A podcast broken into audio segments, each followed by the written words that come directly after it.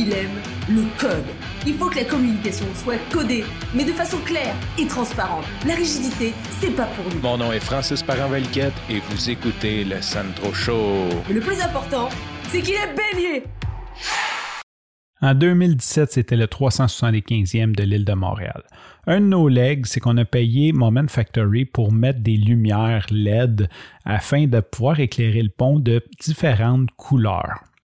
Les couleurs changent selon les saisons puis selon la vibe de Montréal. En gros, Moment Factory prétendent qu'ils ont fait un espèce de programme qui analyse toutes sortes de feeds de données, la météo, la circulation, les comptes Twitter, puis ça donne une vibe, puis le pont change de couleur selon la vibe. Sauf qu'on n'a pas vraiment d'échelle, puis on ne sait pas vraiment ce que ça veut dire.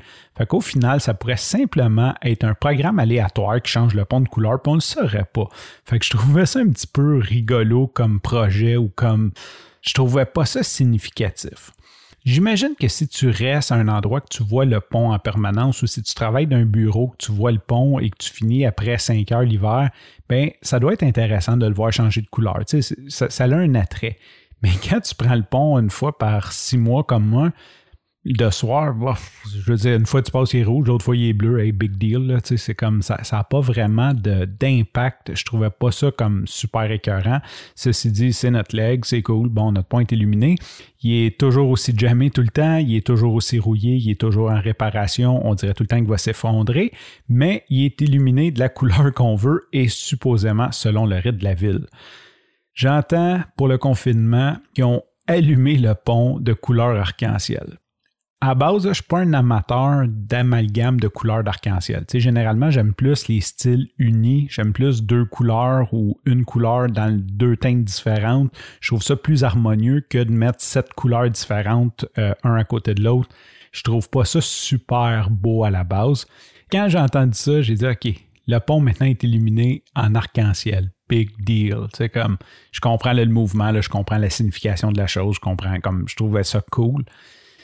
Confinement oblige, je prends mon véhicule à toutes les semaines à peu près, puis je vais faire un petit tour, euh, un petit tour de machine pour m'assurer que mes breaks ne rouillent pas, que, que, mon auto roule un petit peu, juste pour, dans le fond, pour que ça roule un petit peu.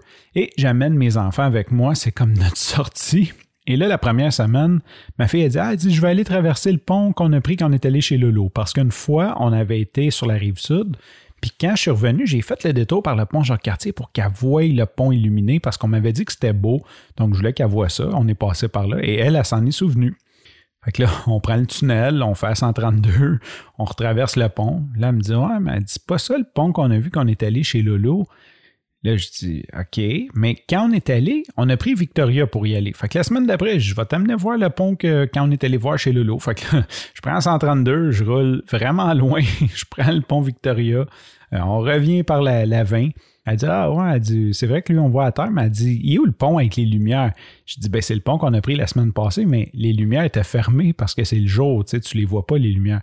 Ah, ok cette semaine, elle me dit Hey, elle dit Papa, on peut aller voir le pont de soir? Là, en plus, tu sais, comme les journées rallongent, que je suis mieux de me dépêcher à le faire parce que sinon, le soir, ça va être vraiment tard et ça va me causer plein de problèmes. Fait que je dis Ouais, cool, vendredi passé, on prend le tour, on s'en va faire un tour sur le pont Jacques-Cartier.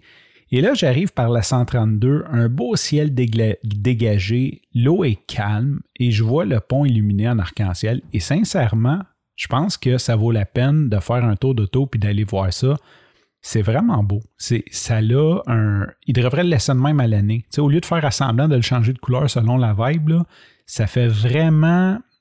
Ça détonne un peu. Il faisait noir, l'eau était calme, euh, c'était dégagé, puis tu vois toute la ville qui est éclairée blanc et jaune, les lumières normales de la ville, puis tu as cette espèce de structure métallique-là euh, en dégradé bien fait. Le dégradé est vraiment bien fait. C'est pas arc-en-ciel, genre comme ils l'ont splitté en sept, puis euh, tu sais, ça, ça, part du orange. Ça, revient. Fait que tu as comme des patterns qui reviennent. C'est vraiment beau. Sincèrement, j'étais comme. C'est rare, mais je trouvais ça beau.